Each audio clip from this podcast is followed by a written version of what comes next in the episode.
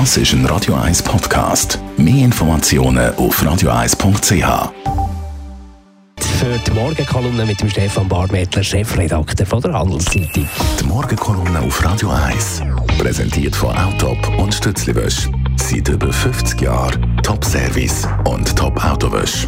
Achtmal Morgen, Stefan. Schönen guten Morgen, Marc. Die Schere zwischen Arm und Reich hat sich auch im letzten Jahr wieder aufgetan, weiter aufgetan. Das schreibt die Organisation Oxfam in einer neuen Studie. Das Gesamtvermögen von allen Milliardären sind 2018 um 12 Prozent gewachsen. Gleichzeitig hat die ärmere Hälfte der Weltbevölkerung 11 Prozent von ihrem einen Weg schon bescheidenen Vermögen eingebüßt. Siehst du ein bisschen anders?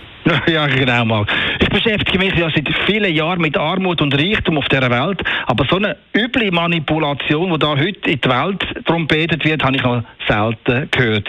Die Zahlen, die die Entwicklungsorganisation Oxfam präsentiert, die kann ich nicht nachvollziehen und machen mich überaus skeptisch. Und wenn man dann die Zahlen genauer anschaut, dann merkt man schnell, Oxfam will uns für dumm verkaufen muss, man muss mal zuerst wissen, das Vermögen der Reichsten die entwickelt sich parallel zu der Börse.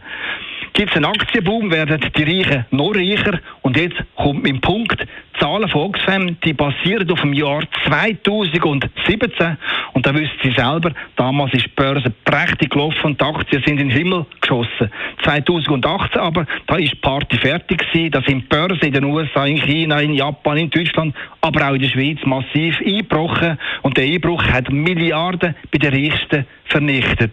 Das heißt, es ist absolut fahrlässig, wenn Oxfam mit veralteten Zahlen hausiert und so tut, wie wenn Millionarios auch 2018 noch fetter geworden wären. Genau das Gegenteil ist richtig. Die Reichsten haben 2018 Federn müssen lassen.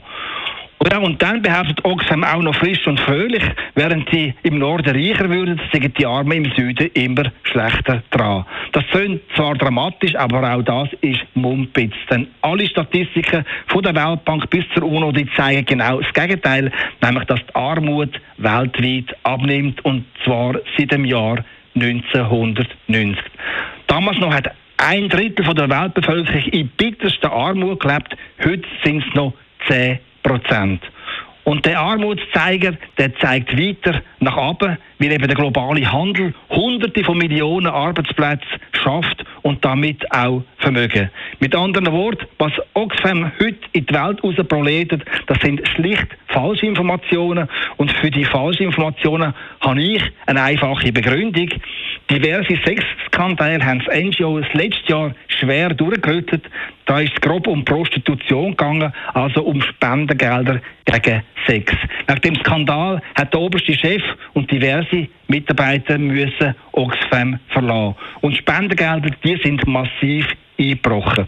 Vor dem Hintergrund ist es natürlich hilfreich, wenn man kurz vor dem WEF das alte, bewährte Klassenkampflied anstimmen kann. Nur wahrer wird der Hafenkäse deswegen nicht.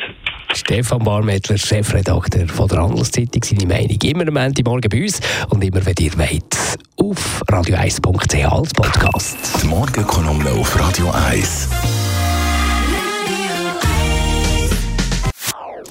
Das ist ein Radio 1 Podcast. Mehr Informationen auf radio1.ch.